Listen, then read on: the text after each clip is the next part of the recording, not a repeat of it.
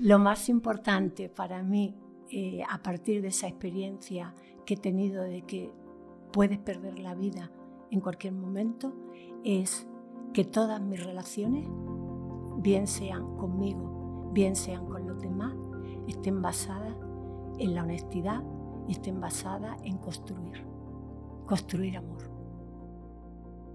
Bienvenidos a la escuela interior. Buenos días, Lola. Buenos días, Javi. Un gran placer tenerte, un momentazo para mí. Lola es terapeuta cognitiva y, fue mi, primera terapeuta. Me ayudó un montón a transformarme. Y, nada, eh, vamos a compartir un ratito, le voy a hacer algunas preguntas. Quería empezar eh, contando una, anécdota, ¿vale? Que es la del logotipo de, que he puesto para el podcast, que es un corazón con un ojo. Eso viene de lo que es el principio de, todo lo que es mi, mi, camino, que me gustaría eh, empezar a contar cómo fue mi, proceso de transformación. Porque hay gente que tiene que ver con que toca fondo y empieza a transformarse, pero para mí fue un poco diferente, porque para mí fue que yo tenía una novia hace ya bastante tiempo que le encantaba la psicología y como que me, metió ese interés en la psicología, empecé a estudiar bastante psicología positiva, que es muy interesante, que tiene cosas muy interesantes. Y un día con el hijo de, Lola, Tao, me habló de los grupos de 12 pasos.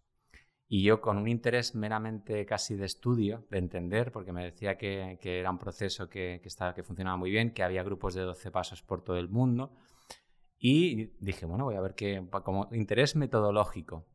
Y justo llegué ahí y hablaron, justo hablaron del patrón de control, que son las personas que tienden a dar consejos sin que se lo pidan. Y bueno, eh, no os voy a entrar en detalles, pero vamos, me resonó y dije, madre mía, este soy yo, pero clavado. Y ahí empezó un poco el, camino de, empezar a ir a las reuniones de 12 pasos. Y lo siguiente que pasó es que, bueno, empecé a darme cuenta que, que había cosas que tenía que transformar y lo siguiente fue empezar a, hacer terapia con Lola. Y al principio de la terapia, una de las cosas que Lola detectó es que era súper intelectual y que, parte de que, yo me había aislado bastante en, la, mente y era una forma en la que yo dejaba de, de sí, creaba un espacio como de seguridad y que, que me, me, creaba una falta de contacto con los demás y me prohibió ver cualquier tipo de, charla, ver cualquier tipo de, leer cualquier tipo de libro, o sea, está prohibido el desarrollo de la intelectualidad. Claro, a mí me casi me, da, me da un shock. Y el primer sábado después de la sesión con ella, eh, ella me había dado una lista de emociones, que era una lista bastante cortita. Y yo la vi y vi que, que había sentía que había más emociones como incómodas o negativas, por decirlo de alguna manera, que positivas. La traté de llamar, no la localicé y dije, bueno, pues esta lista está mal. Y ese día dediqué siete horas a hacer una lista correcta de emociones, ¿vale? Y lo siguiente que hice es hacer una aplicación para eh, el, yo cada día detectar la emoción que sentía y grabar un audio. Entonces, claro, la siguiente sesión que llegué, les llegué con dos listas gigantes de emociones que había hecho una aplicación y la historia del corazón con el ojo es que esa es el, reciclado el icono de esa aplicación. Pero claro, el momento me pareció eh, como graciosísimo y gustaba contarlo para decir, o sea, ¿cómo puedes no haberte enterado de nada? O sea, la, la cara de Lola cuando yo le llegué con la lista de emociones, con la aplicación, me miró con una cara de decir, madre mía. Así que esa es la historia y a partir de ahí pues em-, empezó un camino que, bueno, que ha, dado bastante de sí. Pues eh, vamos a empezar. ¿Preparada? Preparada. ¿Qué significa tener un proceso de recuperación? ¿Qué recuperamos? Bueno, pues significa el principio de rectificar. Significa el principio de darte cuenta significa el principio de comprender que por donde has estado eligiendo, sintiendo, pensando, viviendo, es, inadecuado. recuperar significa volver a evaluar, observar, cambiar, aprender. Para mí es el principio de, de, cualquier transformación. Es decir, cuando yo siento que hay algo en mí que no, no está en equilibrio, tengo que volver a recuperar, revisar. Es algo fantástico. Mm. Mm. Es algo nuevo, cada momento puede volver a rectificar. Es el libre albedrío. Es la libertad realmente. De dejar marchar. Qué bonito. Sí, recuperar. Me acuerdo en una reunión que alguien decía que recuperar es lo que traemos de serie. Cuando somos un bebito, que tú miras a, un bebé y le miras a los ojos, que tiene unos ojos brillantes, puros, y esa sensación de estar súper conectado y irradiar amor, de alguna manera es volver a, ese origen ¿no? de serie. Sí.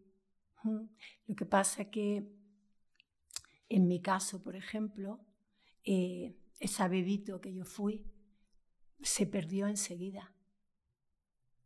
Es decir, yo casi no tengo recuerdos de mi infancia.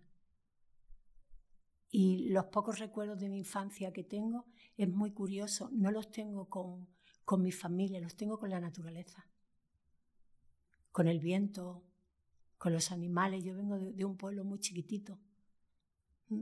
Entonces quizá ese estado mío de pureza enseguida lo perdí porque directamente nací y, viví en el manicomio durante mucho tiempo. Esa es mi experiencia. ¿Esos recuerdos de qué edad eh, te vienen más o menos? ¿Calculas? Creo que mis recuerdos son quizá a, partir de 6, 7 años. De ahí para atrás no tengo. Yo creo que que lo sé, eh, me he asegurado de, de bloquearlos bien. Mm. Fueron épocas difíciles para un niño, para, en este caso para mí, ¿no? Mm. Pero fíjate, Javi, que, que yo creo que en mi caso, yo, yo solamente puedo hablar de mi experiencia. Es más, a lo largo de los años me he dado cuenta que muchas veces voy a hablar y digo, Lola, cállate. Eh, hablas solo de tu experiencia. Entonces, mi experiencia es que realmente yo como ser humano, yo puedo volver a recuperar esa inocencia. Depende de la capacidad y el compromiso que yo tenga de hacer una renuncia consciente. La renuncia consciente para mí es poder identificar todos esos programas con los que yo he vivido en el pasado y que han sido causa de mi sufrimiento y realmente dejarlos marchar. O sea, cuando mi mente está serena, cuando mi mente está en un estado de tranquilidad y de claridad, yo puedo realmente ser inocente, porque para mí inocente es estar limpio. Cuando yo estoy limpia, estoy receptiva, estoy abierta, estoy flexible, estoy vulnerable. Y eso se puede obtener en cualquier momento. Sí, que en realidad no es recuperar nada, es reconectar, o sea, nunca hemos perdido nada, en realidad. El, me gusta mucho la, el significado de la palabra realización, ¿no? un realize being, un ser realizado. Y el significado es que un ser que se da cuenta, que no es que estemos cogiendo nada ni, ni estemos haciendo nada especial, sino estamos reconectando con lo que ya somos, porque lo que somos es lo que somos, no podemos dejar de serlo. Sí, ese para mí es realmente el mayor regalo de la vida. Que en cualquier instante yo puedo transformarme. En cualquier instante. Puedo dejar de ser aquello que no quiero ser. Lo que pasa es que, claro, tengo que tener una voluntad, una voluntad que trabaje en esa dirección. Y ahí está el problema. Yo tengo dos voluntades. Y durante mucho tiempo yo he trabajado para una voluntad inestable, una voluntad que cree en el apego, una voluntad que cree en el sufrimiento, una voluntad que cree en que vive la dualidad. O sea, cuando yo fusiono mi dualidad es cuando yo estoy en equilibrio, porque la dualidad forma parte de este mundo en el que yo vivo. Claro, todo esto no lo he aprendido hace 30 años. Esto, esto gordo así potente lo he aprendido, se podría decir, en los últimos 10 años. Mm. Y, es para mí también algo que, me conecta con lo que estás diciendo, y es que a pesar de cualquier persona esté en un sitio como muy, muy oscuro, y en general creo que nos pasa a todos, siempre hay una voz que nos está diciendo por dónde tenemos que ir. O es que no la obviamos, pero yo creo que parte de también esa esperanza en la posibilidad de cambio es que siempre esa voz está ahí, no, nunca deja de estar esa inercia hacia el amor. O esa, es, ese faro nunca deja de estar. Es que, de que pues, tratamos de mirar para otro lado, pero siempre está. La siguiente pregunta me conecta mucho con la primera y con esto que estamos hablando. Grandes momentos de tu proceso de recuperación. Bueno, pues uno de los, uno de los grandes, grandes momentos de mi proceso de recuperación fue mi último colocón. Yo me levanté a la mañana siguiente y fui a la habitación, estaba Jorge y, y Tao, Tao es mi hijo. Fui al baño, me miré al espejo y pude comprender totalmente dos cosas. Una, que le estaba haciendo a mi hijo lo mismo que mi padre me había hecho a mí, que me había jurado que nunca se lo haría a, mi hijo.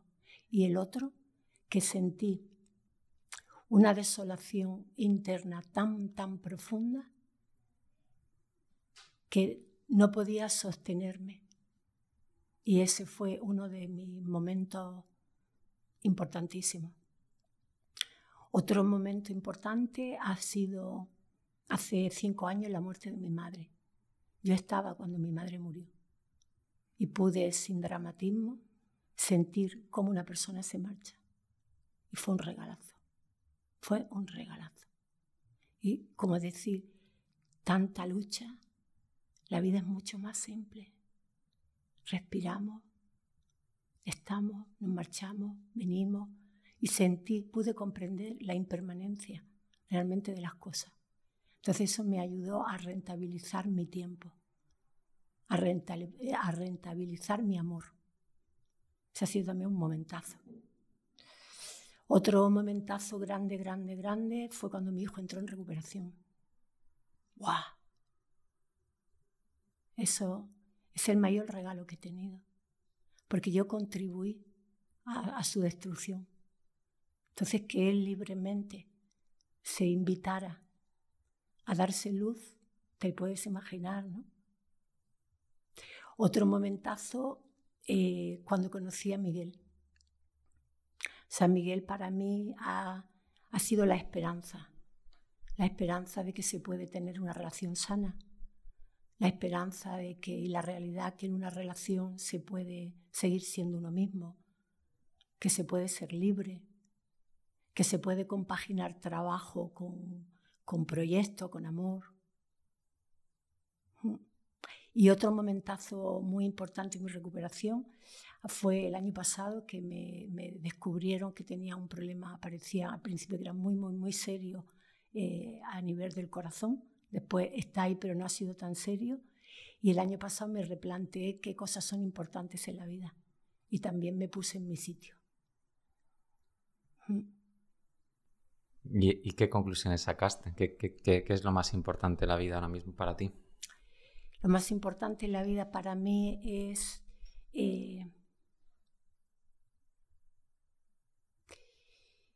eh, a ver cómo lo explico para que no suene así como muy raro. lo más importante para mí, eh, a partir de esa experiencia que he tenido de que puedes perder la vida en cualquier momento, es que todas mis relaciones bien sean conmigo, bien sean con los demás, estén basadas en la honestidad y estén basadas en construir. Construir. Construir amor. Y estar preparado para poder perderlo todo en cualquier momento. En ello estoy trabajando. Creo que es una tarea compleja para mi cerebro. Mi alma la anhela, pero mi cerebro la teme. Para mí ya sabes que yo también estoy en un proceso de, bueno, toda, toda la vida para mí ha sido un proceso evolutivo a través de la enfermedad. Y, ahora estoy esperando para que me hagan un trasplante de riñón y bueno, con un proceso bastante potente.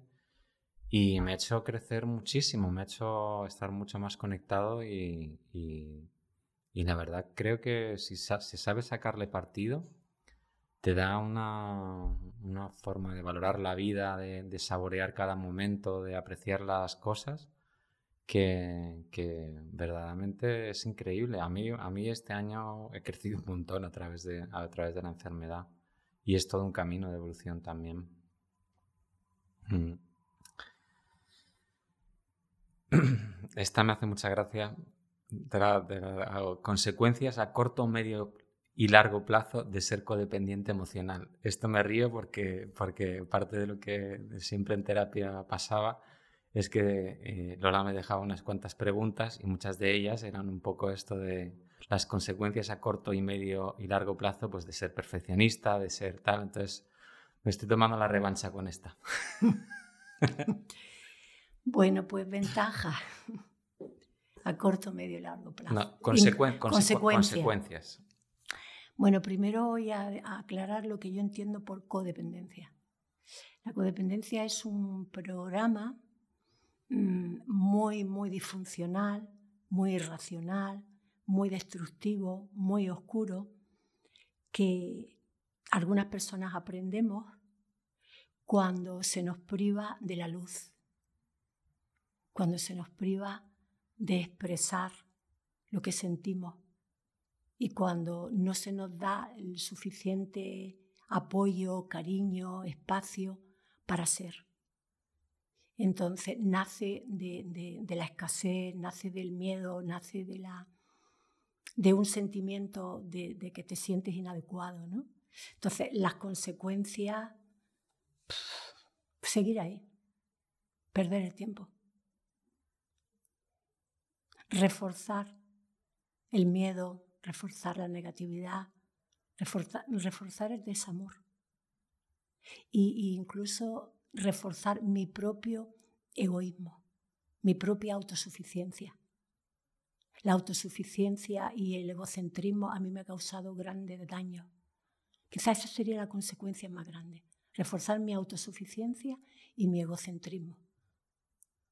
Yo sé, yo puedo, o fíjate lo que me ha pasado, yo hace un par de años tomé la decisión que no quería tener relaciones eh, íntimas con personas que no se responsabilizaran de los síntomas de sus dificultades. Toqué fondo. Eh, eh, perdóname lo que voy a decir, pero ya no tengo tolerancia a la gilipolleces.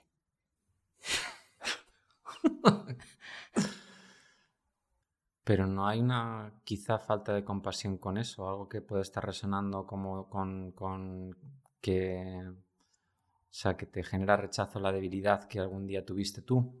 No, al contrario, al contrario, al contrario. Es decir, cuando yo transito mi codependencia, cuando yo transito mi sufrimiento, cuando yo transito mi obsesión, cuando yo transito mi egocentrismo, mi autosuficiencia, y lo hago desde ese trabajo consciente, desde ese trabajo que toco, desde ese trabajo que, que, comprendo, hay algo muy bonito en eso, que puedo soltar, que puedo dejar marchar.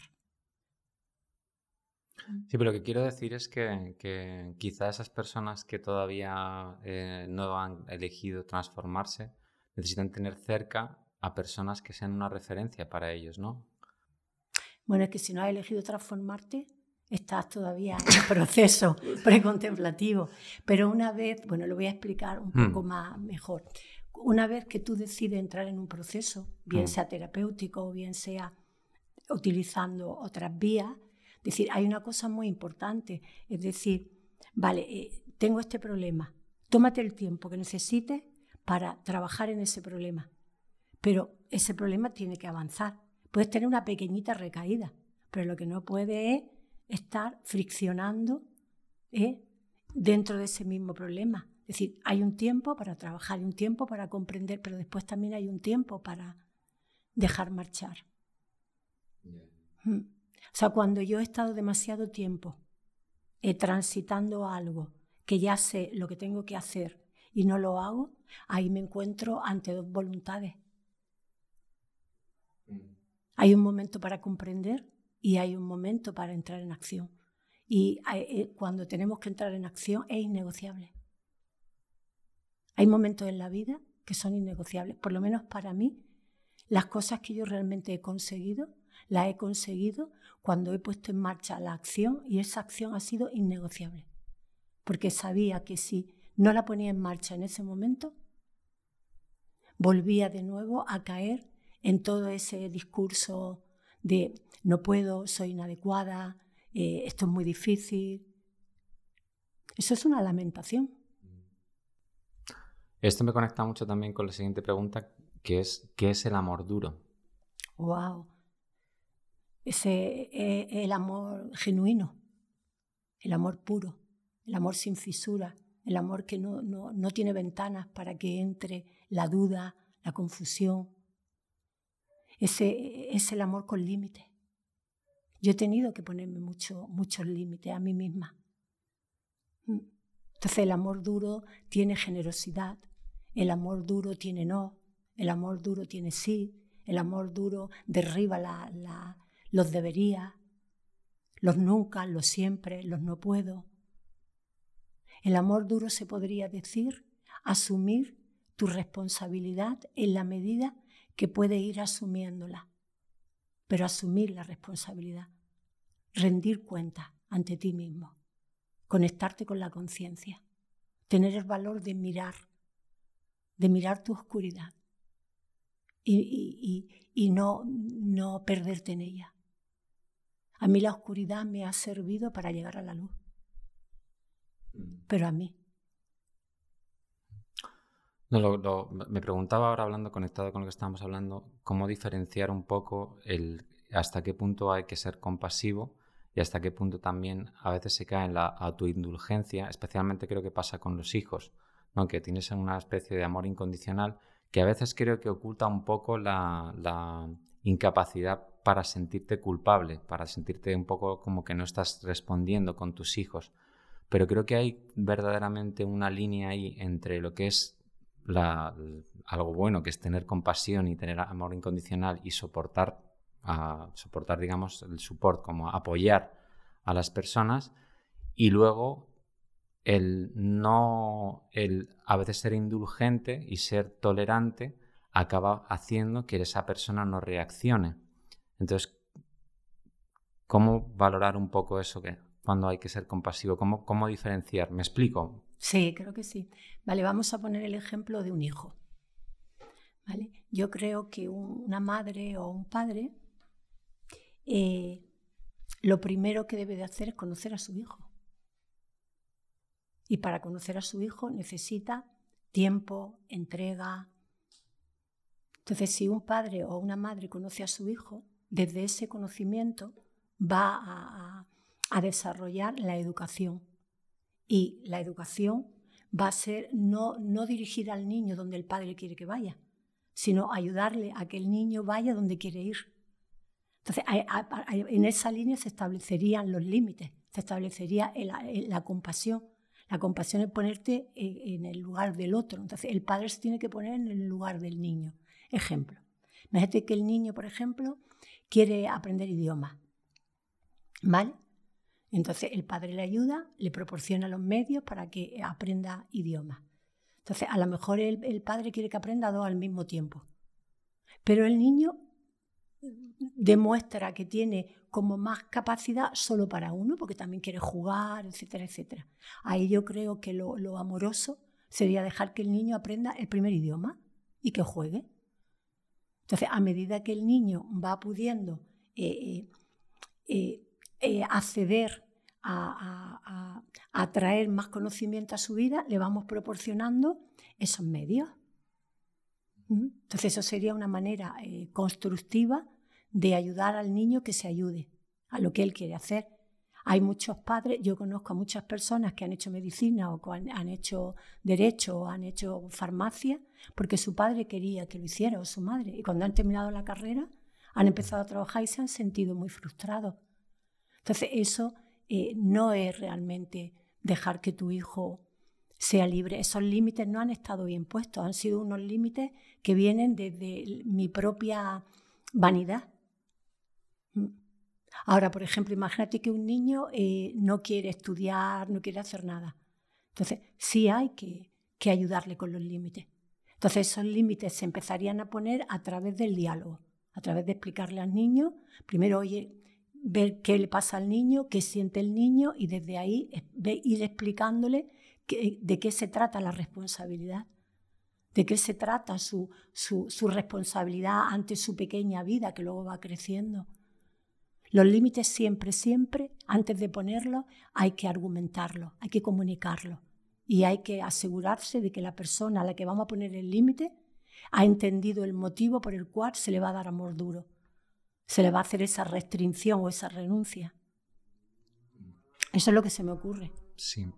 Y un límite también para, para, o por lo menos para, para explicarte lo que yo entiendo por un límite, para mí es crear un espacio seguro donde yo puedo ser yo mismo.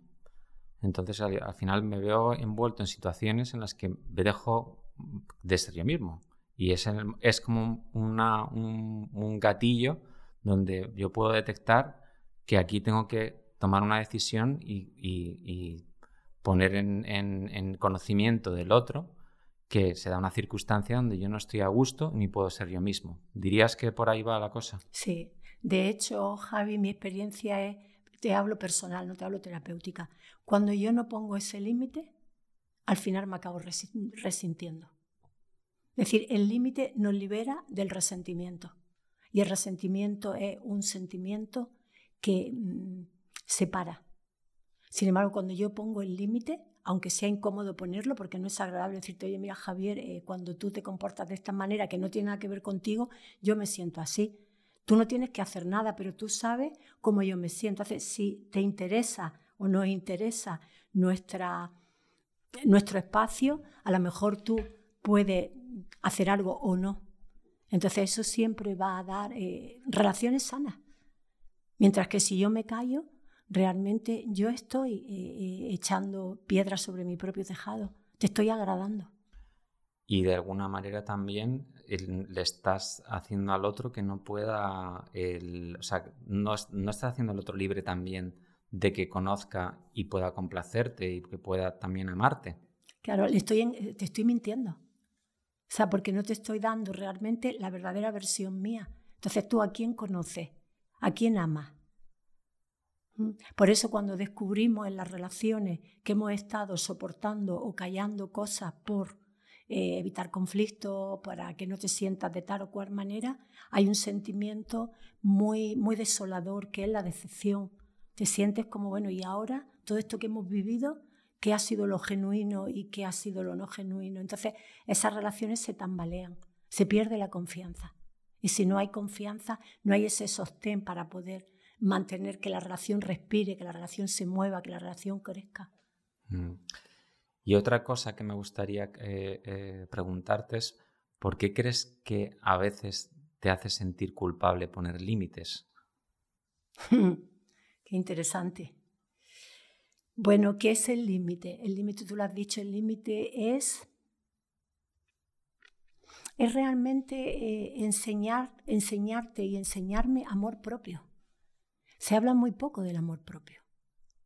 Voy a definirte lo que yo creo que es para mí el amor propio, es mi propia pedrada, ¿vale? Para mí el amor propio es un sentimiento eh, profundo y genuino de respeto y gratitud a lo que soy, a lo que tengo, a lo que hago y a lo que siento. Entonces, si yo realmente eh, no, no, no respeto, no, no, no, no protejo con esa gratitud lo que siento, aunque sea equivocado, y no te lo manifiesto, realmente yo no estoy eh, siendo yo, que es lo único que tengo. Y a partir de ese respeto y a partir de esa gratitud, o sea, la gratitud me ayuda a no compararme. La gratitud me ayuda a decir, vale, esto es lo que tengo, quiero algo más, a partir de ahí puedo traerlo a mi vida. A través de la inspiración, a través de preguntarte, oye Javi, quiero lo que tú tienes, ¿cómo lo haces? Pues mira Lola, yo lo hago así, así. Entonces viene el compartir, viene el aprendizaje, viene el dar, viene el recibir. De la otra manera, no, no, no se va a ningún sitio. Pero a, mí no, me ha, nunca me ha sentado bien ir por el otro lado. De hecho, por eso te decía que hace unos años tuve un despertar espiritual y me di cuenta de que no quería, ni yo lo iba a hacer, ni yo quería mm, estar en esos espacios donde no nos responsabilicemos de, nuestra, de nuestros errores. Es decir, para mí una persona extraordinaria es la, aquella persona que comete un error y que, que dice, mira, he cometido un error. Eso es para mí realmente sensibilidad, eso es para mí realmente mm, bondad. Mm. Pero volviendo a lo de la, culpabilidad, porque creo que... Ah, entonces sí, me he perdido. Entonces, claro, ¿qué pasa? Que como yo eh, no me siento libre, eh, como yo no estoy habituada a, a, ser quien soy, a decir lo que soy, entonces la culpa es un sentimiento que yo proyecto hacia el exterior para evitar mi responsabilidad y sobre todo para no conectar con dos sentimientos. Uno, soy inadecuada y otro, he hecho algo malo. Mm, que son dos sentimientos que están ahí agazapados en lo más profundo de nuestro inconsciente. Y que además el, gran custodio es la vergüenza. La vergüenza está ahí para que no conectemos. O sea, la vergüenza que más daño me ha hecho a mí, más que la culpabilidad, es el, conectar que, que, no soy válida para mí misma. Ya no para mis padres o para otras personas. Entonces yo proyecto la culpabilidad porque tengo temor, creo que no tengo habilidades, creo que no tengo herramientas para poder aceptar mi error y aprender de mi error. Por eso lo proyecto fuera. Además, el ego siempre proyecta la culpabilidad fuera. Es una manera aprendida. Y yo creo que, como instrumento de manipulación socialmente ha sido la culpa como, creo que en parte por la religión, es como una está como en el eje de muchas cosas que, creo que nos limitan. Para mí la culpabilidad tiene una parte que es básicamente rechazo a uno mismo. Y, y creo que no sirve para mucho y creo que nos eh, paraliza. Y es, lamentablemente, lo que pasa es que es un instrumento maravilloso de manipulación y muy útil, porque está ahí como muy arraigado a nuestra cultura y ojalá podamos ir. Creo que parte de, también mi transformación ha sido quitarme la culpa. O sea, decir, el, cuando yo me equivoco, en vez de eh, sentirme culpable, o no, diría que no sentirme culpable, a veces me siento culpable, pero me acuerdo una persona que me dijo en México, hablando de, que yo en las relaciones de pareja pues había hecho mucho daño a las mujeres, y me dijo, es importante que pidas perdón a ti y a ellas, pero que lo hagas una vez y lo hagas bien. Porque si no lo haces una vez y no lo haces bien, le estás utilizando esa culpa para maltratarte. Y me quedé, me, quedé pensando y digo, pues fíjate, esto lo estaba utilizando yo como para, para, para flagelarme. Eso lo podríamos unir con la pregunta que me hiciste antes, que si no, eh, quizás estaba siendo poco empática o poco cuando hablaba de que, bueno, oye, ya has cometido un error, oye, el control, ya sabes de lo que va el control, entonces, ¿por qué no lo dejas marchar? Entonces, es como esa incapacidad que, nos damos o esa incapacidad que tenemos de que repetimos una y otra vez programas automáticos que sabemos que no, no funcionan, pero que hay una atracción muy poderosa a eso. Entonces también tenemos que aceptarlo. Tenemos, tenemos que aceptar lo que, vale, mira, yo estoy aquí, yo cuando acepto que, tengo un proceso y que en ese proceso estoy, dejo de, generar eh, lucha, dejo de generar eh, agotamiento. Cuando yo me responsabilizo de la culpabilidad, yo aprendo y avanzo. Cuando yo no me responsabilizo de la, de la culpabilidad, me estanco. Y por lo tanto, os estanco a todos los que estáis conmigo porque vais a ser mis rehenes donde yo voy a proyectar la culpa. Sí, y volviendo a la compasión, a veces lo más compasivo con alguien es no ayudarle. Ese es también el amor duro. Ese es el amor duro. Yo me acuerdo que cuando mi hijo mm, estaba en un proceso de recuperación, que ya habían dejado las drogas atrás, etcétera, etcétera, eh, teníamos una convivencia, eh, Miguel, él y yo, y bueno, teníamos reuniones, hacíamos reuniones de sentimientos, repartíamos tareas y tal. Y Tao estaba en una situación que no tenía la capacidad de sacar la basura. Entonces, a pesar de todas esas reuniones, a pesar de todo el apoyo, a pesar de la terapia, él no estaba en condiciones de poder vivir con, con, eh, eh, con el espacio que nosotros teníamos y le invitamos a marcharse. ¿De un retiro? No, no, no, a marcharse de la casa. Ah. y a buscarse él otro lugar donde pudiera vivir que estuviera más acorde con su momento y con su situación. Eso me parece un amor maravilloso. O sea, tú te tomas tu tiempo hasta que puedas ir avanzando. Porque si estás en una situación donde hay un desnivel y tú no puedes ir accediendo al desnivel y las otras personas te están dando una serie de pautas para que haya un bienestar común, si el bienestar común no se puede llevar a cabo, entonces hay que tomar medidas. Entonces hay que hacer un bienestar personal para que siga reinando el bienestar común. Claro. Mm. Sí, y volviendo a lo que hablabas al principio, para tú siempre darte un espacio donde tú puedas construir, porque si al final te va a desestabilizar esa situación, no acaba, o sea, que como que el amor parte de, una, de, una, de uno mismo, ¿no? Y si no hay una fuente que, que, empieza en tu propio corazón, no puedes ir no dando a las personas que quieres, sino a, todo el mundo en general, ¿no? Tienes que respetar siempre, tener las condiciones en las que tú eres amoroso para los demás y para contigo, ¿no? Sí, de hecho para mí la, relación más importante en la que yo tengo que, que, trabajar y la que me tengo que comprometer de tenerla en equilibrio es la mía. Es la mía. O sea, puede parecer egoísta, pero ya a lo largo del tiempo me he dado cuenta que si yo no, no, no cuido mi, mi relación, si yo no tengo un equilibrio en mi relación, yo te voy a dar a ti eh, eh, eh, lo mismo que yo tenga. Entonces, a veces yo necesito primero ese, ese, ese hacer en soledad, ese trabajo, esa transformación, porque si la hago contigo, corremos el peligro de que te responsabilice, de que te utilice, de que te trate de hacer mi rehén, porque yo vengo de esos programas, venimos de esos programas. Entonces yo creo que sí, que hay un, hay un espacio necesario eh, donde tenemos que aprender a construir o recuperarnos y requiere soledad. Y desde ahí vamos acercándonos a la comunidad. Y la comunidad se va acercando a nosotros. O sea, me retiro, aprendo. Por supuesto que en ese retiro necesitamos de otras personas, es poco a poco.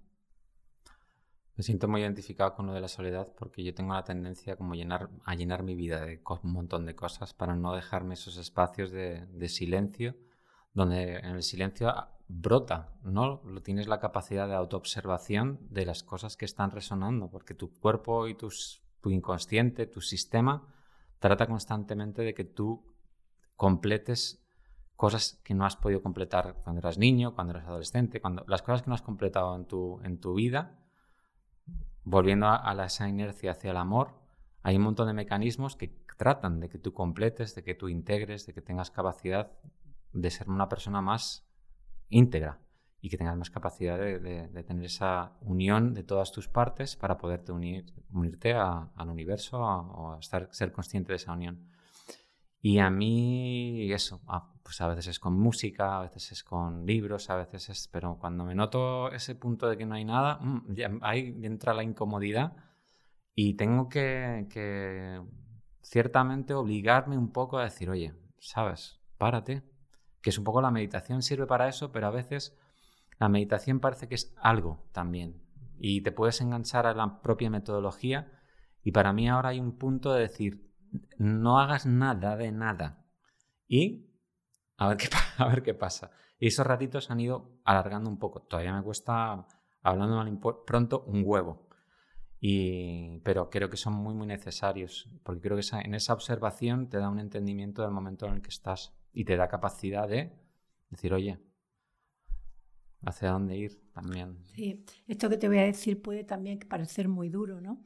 Yo me he criado en un pueblito, entonces eh, me he tenido que hacer cargo de mí. Pero no dramáticamente, sino en los pueblos mm, se trabaja mucho, mi madre trabajaba mucho en la agricultura, entonces yo pasaba mucho tiempo sola. Entonces yo desde muy pequeña aprendí a ventilármela sola. Entonces yo, por ejemplo, cuando tengo un problema, yo lo primero que hago no es compartirlo. Yo lo primero que hago es quedarme a sola con el problema. Por ejemplo, cuando murió mi madre, que vine, regresé a Las Palmas, después del entierro y todo, yo estuve prácticamente 10 días que casi no hablé, no trabajé. Entonces iba de, donde yo vivo a, San Cristóbal todos los días, me hacía 5 o 6 horas. Me sentaba, escuchaba el mar y volvía, meditaba, iba, volvía. Y así bajé la primera fase del dolor. Y cuando ya, ya había bajado esa fase es cuando podía compartir lo que me pasaba. Cuando me dieron la noticia del corazón, me fui a dar un paseo y estuve cinco horas fuera. Y cuando ya yo pude como ir bajando todo eso, entonces cuando puedo compartir, oye, mira Javi, me pasa esto, o mira tal, me pasa esto. O sea que en mi caso a mí sí me viene muy bien, para mí es necesario quedarme a solas con, con esa situación porque mi trayectoria a mí personalmente me viene bien. Y me viene bien estando, por ejemplo, en la naturaleza, escuchando el mar, escuchando el viento, no hacer nada. Como cerrar la boca, cerrar todo. Entonces yo ahí noto como que empieza a ocurrir algo. Es como que ese miedo, ese dolor, ese va como fusionándose. Entonces cuando toda esa papilla baja, es como cuando yo de nuevo puedo subir a la cabeza y decir, vale, tengo un buen marrón. Sí, sí, sí. Conectaba también ahora con, la etimología de otra palabra, que fue súper bonito eh, darme cuenta o, aprenderlo, que es la palabra eh, en inglés alone, que es básicamente todo uno, o sea, que, que en la soledad tienes esa oportunidad de sentirte uno, porque en definitiva, es como si tu propia conciencia, no hay ninguna diferencia en mi conciencia y en tu conciencia. Y yo, cuando estoy solo, estoy conectando con la conciencia universal y o sea, conectando con el todo. Y me, me pareció una, una, una, una palabra súper increíble, ¿no? De all one, de todo es uno. Muy bonito. ¿Qué es la felicidad? Qué interesante que es la felicidad. Para mí la felicidad, hay una felicidad primaria que para mí el, el eje de todo. Y para mí la, la felicidad primaria, la genuina, es interna. Es la capacidad que yo tengo ante la vida de mantener la paz, de mantener el equilibrio, de mantener la serenidad y desde ahí puedo abrazar todo lo que venga. Esa es para mí la felicidad. Para mí hay una sensación que es, o sea, primero que, que, no, no, creo que sea un sentimiento, ¿no? el sentimiento más conectado podría ser la alegría, pero la felicidad para mí es esa sensación de que estoy en un camino de crecimiento. O sea, que si sigo por donde voy, voy a tener capacidad de evolución. Y que noto y percibo que tengo cada vez más capacidad de amarme a mí y a los demás. Y en esa sensación de que, de que va a haber que va a haber gozo también, ¿no? Que va a haber que si sigo por aquí, me lo voy a pasar bien, voy a crecer. Y es esa, esa sensación interna, ¿no? Que, ¿no? que no es como la emoción que está muy, que viene y va, y sino es, es como algo más estable. Y sí, por ahí, por ahí iría. Sexualidad sana versus sexualidad tóxica. Qué bueno, una pregunta muy, compleja. ¿Qué es la sexualidad? ¿Mm? La sexualidad para mí ha, ha ido cambiando a lo largo de los años. Yo digo que hay tanta sexualidad como personas. Entonces, para mí la sexualidad sana es una sexualidad que tiene que ver con haber definido primero mi propia sexualidad. Es decir, qué tipo de sexualidad me gusta a mí. ¿Cómo me relaciono yo con mi cuerpo? ¿Cómo me relaciono yo con las partes de mi cuerpo? ¿Qué cosas me gustan? ¿Qué cosas no me gustan? ¿Qué cosas quiero compartir yo con, con las otras personas? ¿O qué cosas quiero compartir yo con mi propia autosexualidad? ¿no? Entonces, no tengo una, una, una opinión generalizada sobre la sexualidad, es como la felicidad. Para mí la, la, sexualidad sana, para mí, es la que, la que yo elijo, con la que yo me siento cómoda. Mm. Y de paso, con la que, que yo también me siento cómoda con la otra persona, ¿no? Mm. Para mí hay una parte que quizá la, lo que yo entiendo por sexualidad sana es la que me conecta con la otra persona, conmigo y con Dios. Y la sexualidad tóxica es la que la utilizo para desconectar de mí mismo. Por ejemplo. Sí, es una, es una buena definición. Y luego me estoy acordando también de, que también parte de, los, primeros pasos que, que, di en terapia con Lola, o parte de sus recomendaciones, fue dejar de masturbarme, básicamente. Y creo que, es una herramienta muy, muy, muy buena para conectar.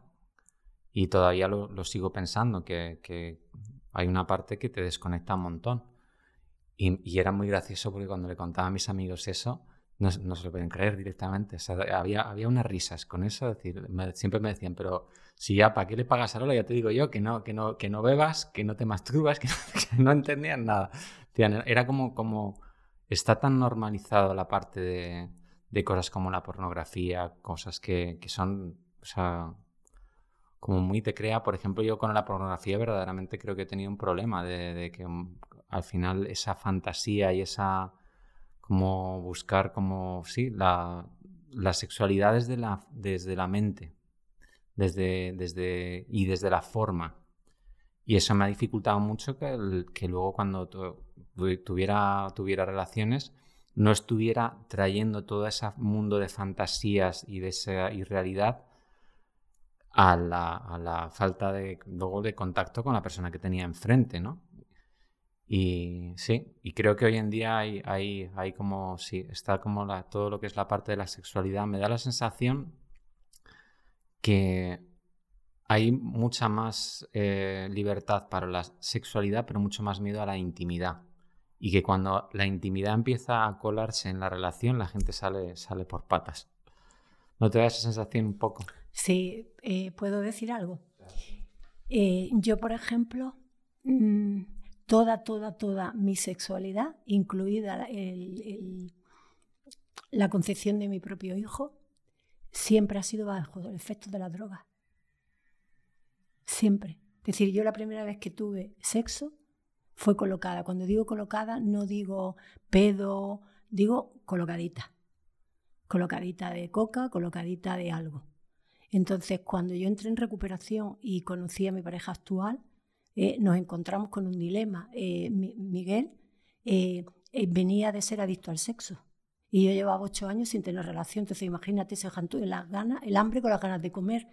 Entonces, yo seguía pensando que la pareja se medía por la cantidad de sexo que tenía y él no podía tener sexo porque ya se había desmadrado. Entonces, tuvimos que crear una nueva sexualidad. Entonces, la sexualidad que yo creo hoy no es una sexualidad que esté basada únicamente en la sexualidad corporal.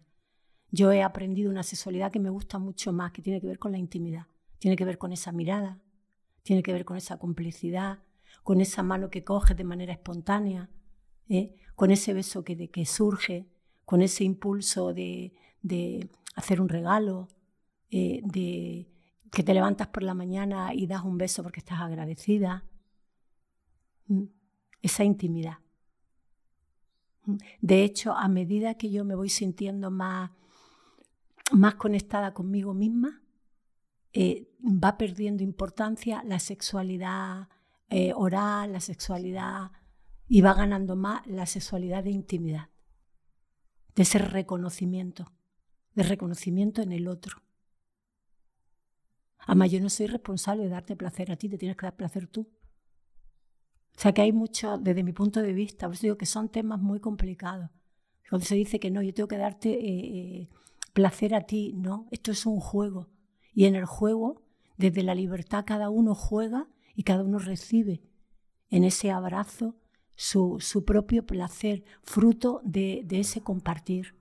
Hmm, hmm. Pero la sexualidad para mí es como el feminismo son temas muy complicados, muy personales. Porque además, por ejemplo, en, esa, en esto que estamos hablando de darte placer a ti mismo, también en la masturbación puede haber una trampa de autosuficiencia. Bueno, yo eh, me acuerdo que o sea, en terapia lo, he propuesto y lo sigo compartiendo. Es decir, eh, vamos a masturbarnos, pero vamos a masturbarnos sin imágenes. Vamos a masturbarnos sin ideas. Vamos a masturbarnos con nosotros mismos. Yo con mi pecho, yo con mis muslos, yo con mis labios, yo con mi cara. Y cuando si, si quitamos, si es que la mente puede quitar todo eso, realmente ¿qué queda entonces? Entonces ya no es masturbación, ya es un encuentro contigo mismo. Es un encuentro con tu sensibilidad. Entonces yo en eso sí creo. La masturbación, cuando tú te estás masturbando con tu vecina, Tú le estás robando a tu vecina su, momento. Tendrías que preguntarle, oye, mira, Antonia, que me voy a echar una canita al aire, ¿qué te parece? o sea, entonces, ¿qué es, lo, que hacemos cuando utilizamos el exterior para darnos placer? Yo lo dejo por ahí porque si no estaría como sentando cátedra y yo lo, lo último que quiero hacer es sentar cátedra. ¿Quién soy yo? para decirte cómo tienes que vivir tu vida. Sí, estoy yo fina. ¿Cuáles son los miedos irracionales más comunes que te encuentras en tus sesiones? A no ser válido, a no estar a la altura, a no ser querido, a no ser deseado, a no llegar, a no gustar. Es curioso, Javi, pero eh, a veces en la soledad de mi café o en la soledad de mi té, cuando reflexiono, me doy cuenta que hemos evolucionado muy poquito, muy poquito. Y no lo digo desde la crítica, lo digo desde una reflexión profunda, ¿no? De lo, lo enganchados que estamos todavía al cuerpo. El cuerpo para mí es un lugar sagrado, es un lugar mágico, y sin embargo, como lo hemos desvirtuado. No me gusta la nariz, no me gustan mis cejas, no me gusta mi pecho. Es triste que suframos por, por, por cosas tan, tan superfluas y sin embargo que han, han cogido tanta importancia en la mente de, de las personas. Sí, no, y no agradezcamos y reconozcamos la, el, la maravilla que es el vehículo tener esta experiencia. Sí. O sea, el cuerpo para mí es un lugar sagrado. Por lo tanto, la sexualidad tiene que ser sagrada, la alimentación tiene que ser sagrada, el deporte tiene que ser sagrado. Como tú te pones la crema, tiene que ser sagrado.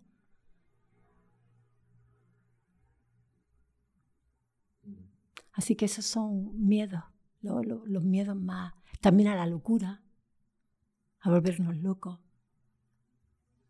pero sobre todo a que nos rechace, a no estar a la altura de, a conectar con ese sentimiento de soy inadecuado, mm, soy un impostor.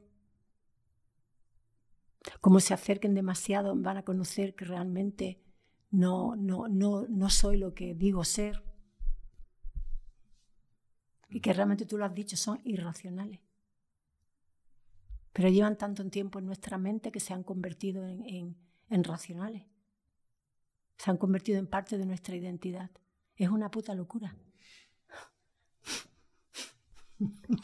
¿Qué es el, samsara, que este del que hablan? Pues es eso, la, la locura lo colectiva. Mm.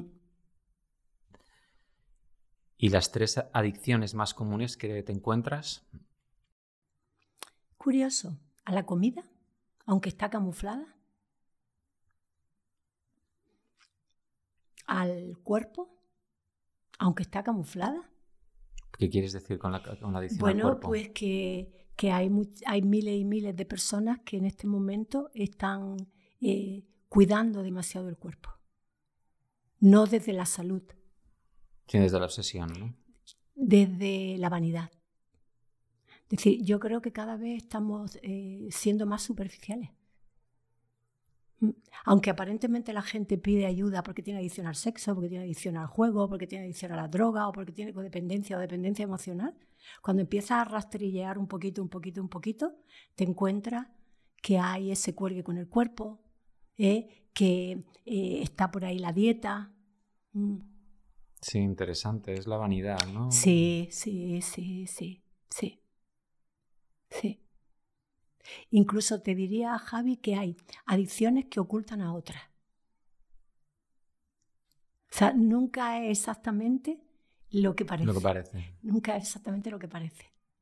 Por eso, para hacer un diagnóstico en condiciones, necesita un, un periodo. Mm. Porque aparentemente incluso el propio cliente o paciente, como le queramos llamar, viene porque cree que tiene un problema.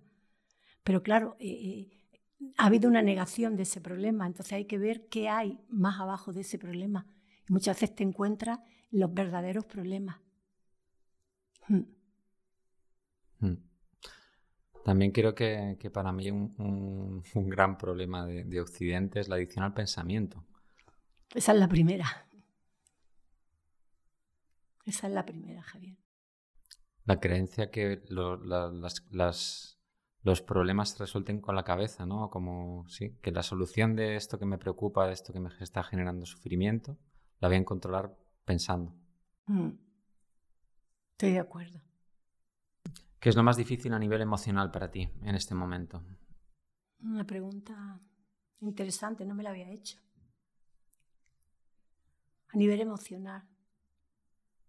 Ah, bueno, no caer en la desesperación pase lo que pase. Pero que no, por una desesperación más por lo, cómo va el mundo, cómo... no, no, con, lo que sea, con lo que sea.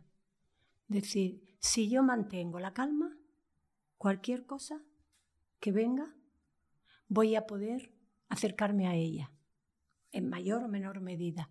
Pero si mi mente se desestabiliza, si mi mente cae en ese laberinto de desesperación y de ansiedad y de descontrol, yo ya emocionalmente estoy descontrolada.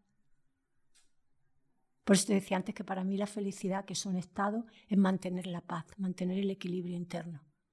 Pues para mí eh, es mantener, no, no caer en un estado de desesperación, ni de ansiedad, ni de angustia, ni de... ¿Y qué tipo de cosas te llevan ahí? Ahora mismo no tengo así, como te decía el año pasado, fue un año muy difícil para mí porque de alguna manera se me movió el piso porque yo creía que gozaba de una salud, impresionante. Nunca había estado en el médico, nunca había tenido nada parecido y eso me hizo reflexionar. Hoy por hoy no tengo así, no sé si me estaré autoengañando, pero hoy por hoy no tengo, tengo una vida sencilla no tengo cabos sueltos. Es como que estos años de trabajo he ido como un poco mm, eh, limpiando, limpiando la, todas mis partes, ¿no? Entonces, ahora estoy en una etapa así que no tengo y en general entonces no te captura tu atención o, tú te desestabiliza en alguna medida las condiciones, pues esta, esta, parte de que parece que la gente cada vez es más egoísta, que hay más negatividad, o sea, que hay una parte del inconsciente colectivo que parece que estamos como acumulando mucha densidad y negatividad. ¿Te, logras mantenerte al margen? ¿Sabes qué ¿Y, cómo, pasa? y cómo lo haces, por favor? Vale, ¿sabes qué pasa, Javi? Que yo ya eso lo he vivido. O sea, yo antes, en el pasado, he sido muy cañera. O sea, yo cuando era chiquitita, y yo me acuerdo que le decía a mi madre, mamá, este mundo no, no me gusta, ¿por qué no nos vamos a otro sitio? O sea, que yo esa parte como que yo he llegado a un momento de mi vida, también mi trabajo, ten en cuenta que yo trabajo con personas que están eh, inestables y cuando están estables se van algunas no las vuelvo a ver más. Entonces, una de las cosas que yo he aprendido, esos despertares que te decía cuando estuve, que mi madre se marchó, cuando el año pasado las noticias del corazón, lo que yo he aprendido es que, que realmente eh, eh, casi nada depende de mí. Casi nada depende de mí. De lo único, lo único que depende de mí, Javi, es que yo pueda mantener la calma. Eso es para mí el tesoro más grande. Esa es mi, mi, mayor, mi mayor abundancia. Que, que, que, en mi mente y en mi, y en mi conciencia esté esa calma para, para poder enfrentarme a lo que venga. Y desde ahí, entonces, oye, pues ya pediré la calma para mí. De hecho, yo cuando, cuando, cuando yo entré en recuperación, uno de los motivos fundamentales fue que yo había perdido mi paz. Para mí es muy importante la serenidad, la, la, tranquilidad mental, precisamente porque el pensamiento a mí me ha hecho mucho daño. A mí me encantaba Eckhart cuando lo leía, que decía que la mente es como un barco que va a la deriva y que tenemos que tirarnos al agua, porque si no, no vamos al abordaje. ¿no? A mí el pensamiento me ha hecho mucho daño. Entonces ahora sé que puedo eh, eh, cambiar mi pensamiento. Entonces para mí la paz. De hecho creo que si tuviéramos mucho paz, mucha más paz, perdón, a lo mejor no estaríamos tan hostiles. A lo mejor no tendríamos tantos problemas. A lo mejor no tendría tantos desajustes emocionales. Serenidad, claridad, lucidez, entereza. Mm, a mí me conecta esto un poco con, con varias cosas. Una que hay una parte que, tiene que ver con la necesidad esa de, integrar el héroe y el adversario que decía Jung, ¿no? O sea, con, esa necesidad de, al final, además muy curioso, porque aquí en Canarias al final es el de Tenerife. O sea, hay una parte que es como el de, es tu vecino, es el de, pero tienes que eh, eh, conseguir alguien donde proyectar eso que es tuyo pero que no quiere reconocerlo.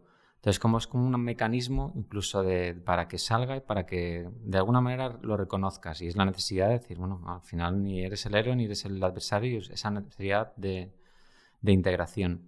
Y luego otra cosa que me venía, que, que, me pasa mucho y lo digo mucho, es que cuando, volviendo a la, a la, adicción al pensamiento, si yo estoy en un estado de calma y de meditación, yo pienso que está todo perfecto.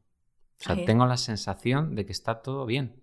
Y cuando empiezo a pensar, pero es que, la, pero es que el mundo y los recursos y la crisis y tal, todo está mal. Entonces digo, bueno, ¿con qué me quedo, no? Entonces la, la solución que es, pues tratar de, de, tener una experiencia basada más, bajar, que es lo, lo, que, lo que creo que ustedes siempre lo decían, ¿no? De bajar la cabeza al corazón, tener una experiencia desde el corazón. Y ahí estás en un estado de, calma. Yo creo que la calma es más fácil alcanzarla desde, desde el corazón que desde la cabeza. Hmm. Bueno, de hecho, cuando esta es mi teoría, ¿no? que bueno, no es mía porque yo voy pillando de todos sitios y la voy haciendo mía. Yo cuando yo logro eh, fusionar mi mente y mi cuerpo es cuando fluye mi conciencia. Esa conciencia que, que es, que es, que no divaga, que no sube, que no baja, que no va a la derecha, que no va a la izquierda, que está, que está. Mm. Entonces, para mí, sí, lo más importante es la, la, paz mental, la paz corporal, la serenidad, la lucidez, la tranquilidad. Y no es tampoco rechazar la mente, es un poco dejar de tener una experiencia únicamente a través de la mente o identificarnos con la mente como única forma de, resolver problemas o de, o de ser porque ahora todo con lo que estoy estudiando yo, claro, de repente empiezas ahí a, ver lo que, lo que gente que, lleva miles de años desarrollando lo que es el camino espiritual y te hablan que, claro, que hay una mente racional, hay una mente corporal, hay la mente intuitiva, el alma, o sea, una montada increíble. Entonces estamos en, los primeros pasitos, o sea, vamos tan mal que no, que no logramos ni acceder a nuestro inconsciente, que es un poco como la herramienta, tu, propio terapeuta todas las noches cuando sueñas, que eres tú, no, no accedemos a esa, a esa sabiduría y, esa, y esas herramientas increíbles que tenemos. No te digo ya acceder al alma, acceder al espíritu y lo que venga por, por ahí, ¿no? ¿Cuál es el consejo más útil que te han dado? Estar preparado para perderlo todo en cualquier momento. ¿Quién te lo dio? O te lo ha dado la vida. La vida, la vida. Yo he sufrido mucho por, por querer mantener las cosas. Que me conecta mucho con la siguiente pregunta, que es, ¿tienes apegos y a qué? Tengo apego a la vida. Tengo apego al amor.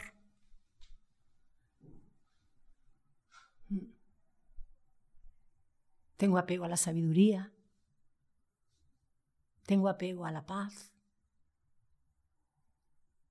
Tengo apego a, a tener amigos, a poder compartir, a cuando me sienta sola tener un lugar donde ir y pedir un abrazo.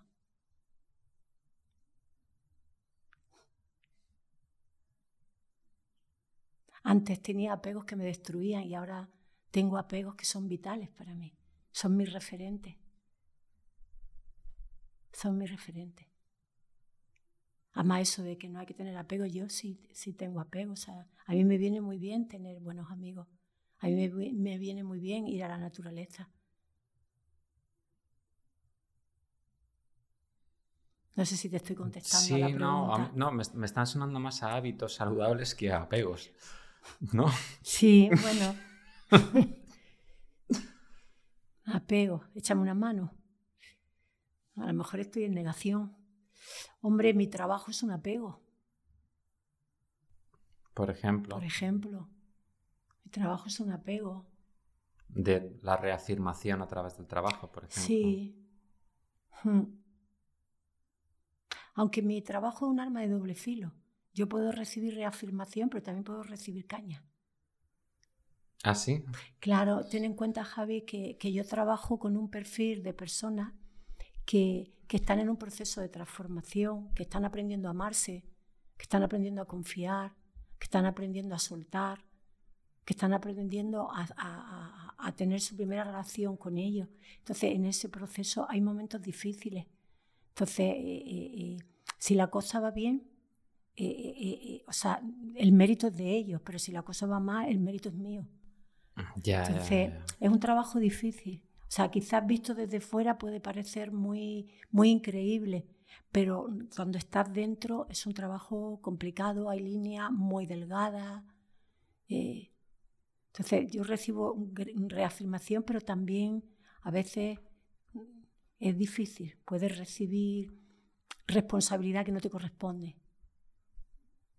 Hmm. Pero bueno, volviendo a los apegos, pues sí, quizá al trabajo, quizá a, la casa que tengo en el campo, a la vida que tengo, a la pareja que tengo. Es que le podemos dar la vuelta. Decía, los mismos hábitos saludables también pueden ser mis apegos, ¿no? No, no sé explicártelo de otra manera. Hmm, no, está, está muy bien. Hay heridas, hay heridas que no sanan nunca. Es una pregunta muy personal. Hay heridas que no sanan nunca. No, en tu experiencia, por ejemplo, te pongo un ejemplo para, para, dar un poco de contexto. Por ejemplo, un padre que abusa de una, de una hija. Yo creo que hay una parte para el padre que no, no, no, no, puede sanar eso. O sea, puede vivir con ello, pero en el momento que se da, empieza a ser consciente de lo que ha hecho, hay una herida en él que en esta vida no sana creo, yo, por ponerte un ejemplo. O sea, te hablo de cosas que como que son muy, muy antinaturales, muy profundas. Y, por ejemplo, creo que parte de, una, una, persona abusada, hasta que el padre no se va, tengo la sensación también que no acaba de terminarse el proceso. Pero, por eso te lo pregunto, porque, porque, pero para poner un contexto. Se podría decir que hay cosas que ocurren que no deberían de ocurrir. Entonces se podría decir que hay heridas que nos, que nos parten, nos parten nuestra inocencia, nos parten en dos. Y yo creo que esas heridas son complicadas, son complicadas. Pero se puede aprender a vivir con ellas. Yo eh, eh, en mi trabajo he tenido experiencias de abuso y es muy transitar ese, ese lugar para, para las personas que han sido abusadas y acompañarlas a transitar ese lugar es muy emotivo, es muy delicado, es muy vulnerable, es muy empático. Javi, como un padre puede abusar de una niña que empieza a abusar de tres años o un niño está abusando hasta los catorce y se sabe en la casa y no se hace nada. Está hablando de... Entonces yo diría que, hay que aprender a vivir con eso y que no, no todas las personas tienen la, la, no sé qué palabra utilizar para poder seguir viviendo con eso. No, me viene también que quizá llenar de luz eso es que poder ayudar a otras personas en las mismas circunstancias, ¿no? porque hay una parte como muy potente en tú haber tenido esa experiencia para poder estar hablando con otras personas y que, y que de verdad se pueden identificar contigo, ¿no? Mm, pues mira, eso sí puede ser algo muy interesante. Acompañar a otra persona que transite ese lugar tan, tan delicado y al ayudarles tú a transitarle también estás transitando tú. Entonces cada vez que entra y das luz, cada vez que entra y das luz, tu herida va eh, eh, como consolándose. Hay cosas que no deberían de pasar. Y posiblemente no, no lleguen a sanarse. No sé, igual también quizá no, no tenemos la capacidad de, entender verdaderamente de, dónde viene eso, porque yo... No lo sé. Yo creo o, siento que todo es perfecto, que todo tiene una parte de que, de que juega su papel y que todo lo que pasa tiene un propósito amoroso. Hay cosas que no entiendo y, y asumo mi, mi limitación en este sentido. Se me ocurre, hablando contigo sobre la pregunta, que quizás tenga que ver con la capacidad que tenga la persona que ha tenido esta experiencia de transformar eso, transformarlo. O si, desde, la parte del karma, igual de entender lo que ha hecho la otra persona para no repetirlo. También. Mm. Porque muchas veces acabamos haciendo lo que nos han hecho. Y eso es doble salto mortal. Y esto me conecta con una, pregunta que se me ocurre ahora, que me llama muchísimo la atención. Que hay quien tiene un padre que es alcohólico y dice no soy alcohólico porque mi padre es, alcohólico y un padre y un hijo que dice que no soy alcohólico porque mi padre ha sido alcohólico. Entonces, cómo, cómo funciona eso? ¿Cómo crees tú que funciona? No tengo ni idea, no tengo ni idea, porque me llama mucho la atención, porque parece que es como uno se, crea como su propia auto, profecía autocumplida y el otro dice, claro, esto no, esto no quiero esto, porque lo ha experimentado. ¿Por qué pasa eso? Eh, no tengo los suficientes datos como para decirlo, pero en mi caso, por ejemplo, mi padre era alcohólico y mi abuela paterna era alcohólica. Entonces, yo creo que imité eso porque me gustó. Había algo en eso que me gustó. Sin embargo, conozco, mi hermana, por ejemplo, no, no, no tiene nada que ver con el alcohol. Entonces yo creo que hay veces que rechazamos aquello que, que hemos vivido y nos vamos hacia el otro lado. Y hay otras veces que lo imitamos. Te digo, yo, uno de los fondos por los cuales yo dejé la droga fue porque un día, después de un colocón, eh, tú pude ver con claridad que estaba haciendo lo mismo que me estaban haciendo a mí. Lo mismo. Mm. Eh, imitamos. Yo creo que imitamos y hay cosas que nos, que nos producen más atracción que otras. Entonces, si las rechazamos, vamos hacia el otro extremo. Si de alguna manera las valoramos, las traemos en un escenario diferente a lo mejor. Eh, en la familia de, de las familias disfuncionales, en la familia de, de, donde hay adicciones de cualquier tipo, hay, sí hay unos patrones que se repiten. Entonces, por ejemplo, si hay alcoholismo, puede que algunos de los miembros de la familia, algunos hermanos, sean adictos químicos y otros, por ejemplo, sean eh, eh, codependientes, sean muy controladores, por ejemplo, muy perfeccionistas, muy rígidos. ¿Eh? Pero todos, en mayor o menor medida, están afectados de esa disfuncionalidad. Mm. Como que cada uno coge lo que más se adapta a su personalidad desde placer, displacer, rechazo o, aceptación, o no aceptación, no, o sea, eh, eh, interés, esto me parece interesante. O sea, yo la primera vez que probé el alcohol fue... Por atracción, ¿no? Por atracción. resonancia. Eso, resonancia, no me sale la palabra. Hmm.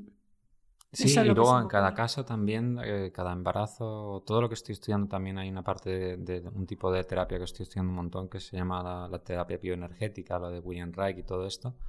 Y habla que, que, claro, tú tienes un contexto de una familia igual, pero cada embarazo y cada proceso es diferente. La madre está con, con, diferentes procesos durante, todo lo que es el proceso de embarazo, los primeros años, y claro, hay un montón de matices en todo lo que es eh, ese proceso y quizá ahí pues se vayan determinando varias cosas. Pero te aseguro que ahora todo lo que estoy estudiando yo para el tema del cerebro, hay una serie de cosas que determinan el carácter que se, se definen en la sexta semana de embarazo, la, sexta, a nivel genético, que te dan una cosa que se llama la inercia a la flexibilidad mental, que es unos que son que tienen tendencia a ser como muy obsesivos y otros que tienen tendencia como muy, a que les falta, o sea, como muy dispersos, por algunas. Se llama un perfil que es el guerrero y otro perfil el que se preocupa. Eso no te puedes ni imaginar lo que condiciona el perfil a, lo que es la, tendencia a la adicción. Porque el que tiene el perfil obsesivo, creo que los dos pueden tener eh, comportamientos en los dos extremos, pueden tener comportamientos eh, autodestructivos y, ser adictivos. Pero el que tiene la, eh, tendencia a ser perfeccionista y ser obsesivo es muchísimo más tendencia a, las adicciones. Porque, se lo comentaba el otro día a Miguel, porque es una persona que le cuesta, cuando entra una idea en su cabeza, le cuesta muchísimo más soltarla. Y a veces acabas teniendo una acción de consumir o lo que sea, no por la inercia de consumir, sino porque quieres que se te pare la cabeza. O sea, porque quieres dejar de estar incómodo para, parar un proceso obsesivo. Y lo que estamos tratando de ahora nosotros de hacer es eh, detectar genéticamente cuál es tu perfil y en qué grado tienes tú ese problema. Y con nutrientes puedes, esa polaridad, si va mucho al extremo, puedes dulcificarla de alguna manera. Em, ya quedan poquitas, ¿vale? Ya estamos terminando.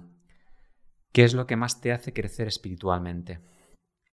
Relacionarme con los demás. Las relaciones. Las relaciones son el salón de actos de mi, de mi comportamiento, ¿no? De hecho, creo que el único propósito que tienen las relaciones es que nos sirven de, aprendizaje, de superación. Es donde yo puedo eh, eh, seguir aprendiendo a, hacer ensayo-error para poder crecer en el altruismo, en el amor incondicional. Y en mi caso, quizás la relación eh, más, que más te, te puede llevar a eso es la relación de pareja y la relación si eres padre o madre. Porque son relaciones más íntimas donde se te activan todos los botones. La relación Mm. Y hay una cosa que es como de, al principio de que cuando empiezas a estudiar psicología, que hay como dos procesos que son como la, madre del cordero, por alguna manera, que es la negación y la proyección. Entonces tú una vez que, que, entiendes que eso lo hace todo el mundo, tú relacionándote con los demás, eso que te despierta del otro que dices, me está jodiendo esto del otro, eso muy probablemente sea una cosita que, que te da pistas para mirarte algo. Y es como algo que luego, luego te puedes complicar muchísimo la película. Pero lo de la negación, y que, que además es algo que es, que, es, que es muy curioso, porque en muchos aspectos muchas veces ah, mm, pasan cosas que, que te, te, impresiona que el, que el que tienes enfrente no se esté dando cuenta y no se está dando cuenta. Entonces, si no tenemos esa capacidad de primero entender y partir de que estás interpretando y estás distorsionando y qué parte de esa relación, eso, que lo que te resuena Mm, mírate un poquito a ver qué, si hay chicha por ahí. Y totalmente de acuerdo, o sea, las relaciones son, una vía de crecimiento increíble. La última. ¿Te has perdonado completamente? ¿Cómo lo has logrado?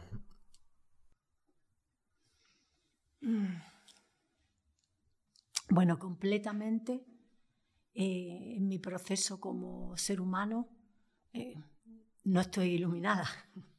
Entonces, completa, completamente. Pero bueno, eh, se podría decir que si hay algo en este momento en mi vida, de mi pasado, de mi presente que me perturbe, te diría que no. El último perdón, el más importante, eh, fue realmente enmendar a mi hijo, ¿no? O sea, no por lo que él me había hecho a mí, sino por lo que yo le había hecho a él, ¿no? Creo que eso ha sido quizás lo que más me ha, me ha dolido, la carga más dura. Mm. ¿Pero qué es? Para que la gente entienda qué es enmendar. Vale.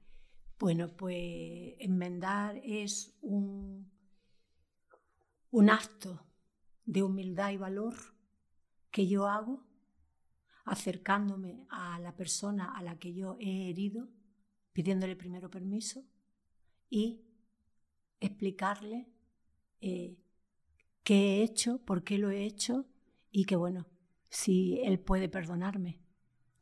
Yo me acuerdo que la segunda vez que yo le pedí perdón a Tao fue en Nueva York. Yo llevaba mi lista, me la había preparado y entonces nos sentamos y le digo, bueno, Tao, quiero pedirte perdón por esto, por esto, por esto, por esto, por esto, por esto.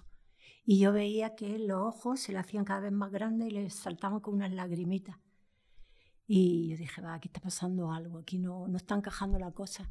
Y me dijo, ¿has terminado tu lista? Y le dije, sí, dice, vale, pues ahora te voy a enseñar yo mi lista. Él no tenía ninguna lista. Y dijo, Lola, lo que tú me has robado a mí ha sido mi infancia. Entonces yo salí de allí con dos listas. La que yo llevaba, que prácticamente muchas cosas de las que yo pensaba que le había hecho para él no habían tenido ningún efecto, pero su, su lista, ¿no? Mm. Entonces, efectivamente, yo como madre en el pasado le robé la infancia a mi hijo. Entonces, bueno, pues ese ha sido quizá el perdón eh, que más haya tenido que trabajar. Pero hoy en día estoy en paz. Lo que tengo que tener cuidado es de no ir creando karma para tener que seguir pidiendo perdón.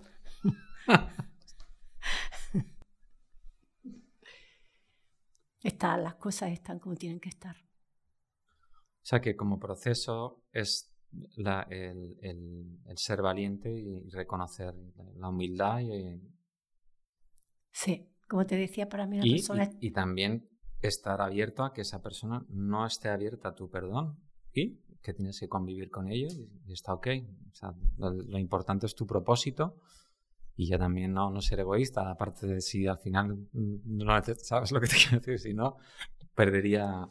Sí desvirtuaría todo lo que es el proceso espiritual. Y sobre todo yo creo, Javi, que yo lo que he aprendido es que cuando yo salí con esas dos listas, yo lo que he aprendido es que también necesitamos pedirle, preguntarle a la otra persona. O sea, oye Javi, ¿qué te he hecho? ¿Qué te ha molestado? Necesito escuchar a la otra persona, porque si no es mi propio mi propia idea. Sí, Entonces, para mí el verdadero perdón es cuando dos personas se sientan y una le pregunta a otra, bueno, ¿quién quiere empezar? Vale, pues empiezo yo. Oye, ¿qué he hecho? ¿Qué te he hecho? Mira, esto y esto y esto. Vale. Creo que ese sería el perdón realmente más genuino, el que es de ida y vuelta. Ya nos despedimos, pero me gustaría que también eh, dijeras el título de tu libro, que, que, Lola escribió un libro sobre la codependencia y dónde lo pueden encontrar por la gente que, que le gustaría un poco profundizar en este tema y, haya resonado un poco. Que, ¿Dónde puede encontrar tu libro? Vale, pues el libro se llama Sin amor propio, de la dependencia emocional a la codependencia. Y bueno, lo pueden encontrar en Amazon, lo pueden encontrar en en el libro, en, ¿La, casa del libro? la Casa del Libro. Mm. Eh, lo puede encontrar también, se ha hecho electrónico, mm, en el corte inglés. Mm. Vale, pues Aquí en Las Palmas lo pueden encontrar en el libro técnico, en el corte inglés.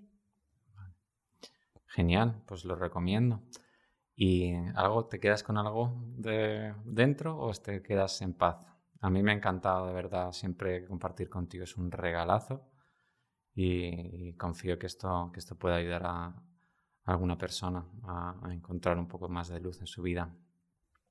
No, me quedo, me quedo agradecida, gracias por, por invitarme y, espero que pueda servir para alguien algo de lo que hoy hemos compartido en esta charla. Gracias, Javi. Muy, muchísimas gracias, Luna.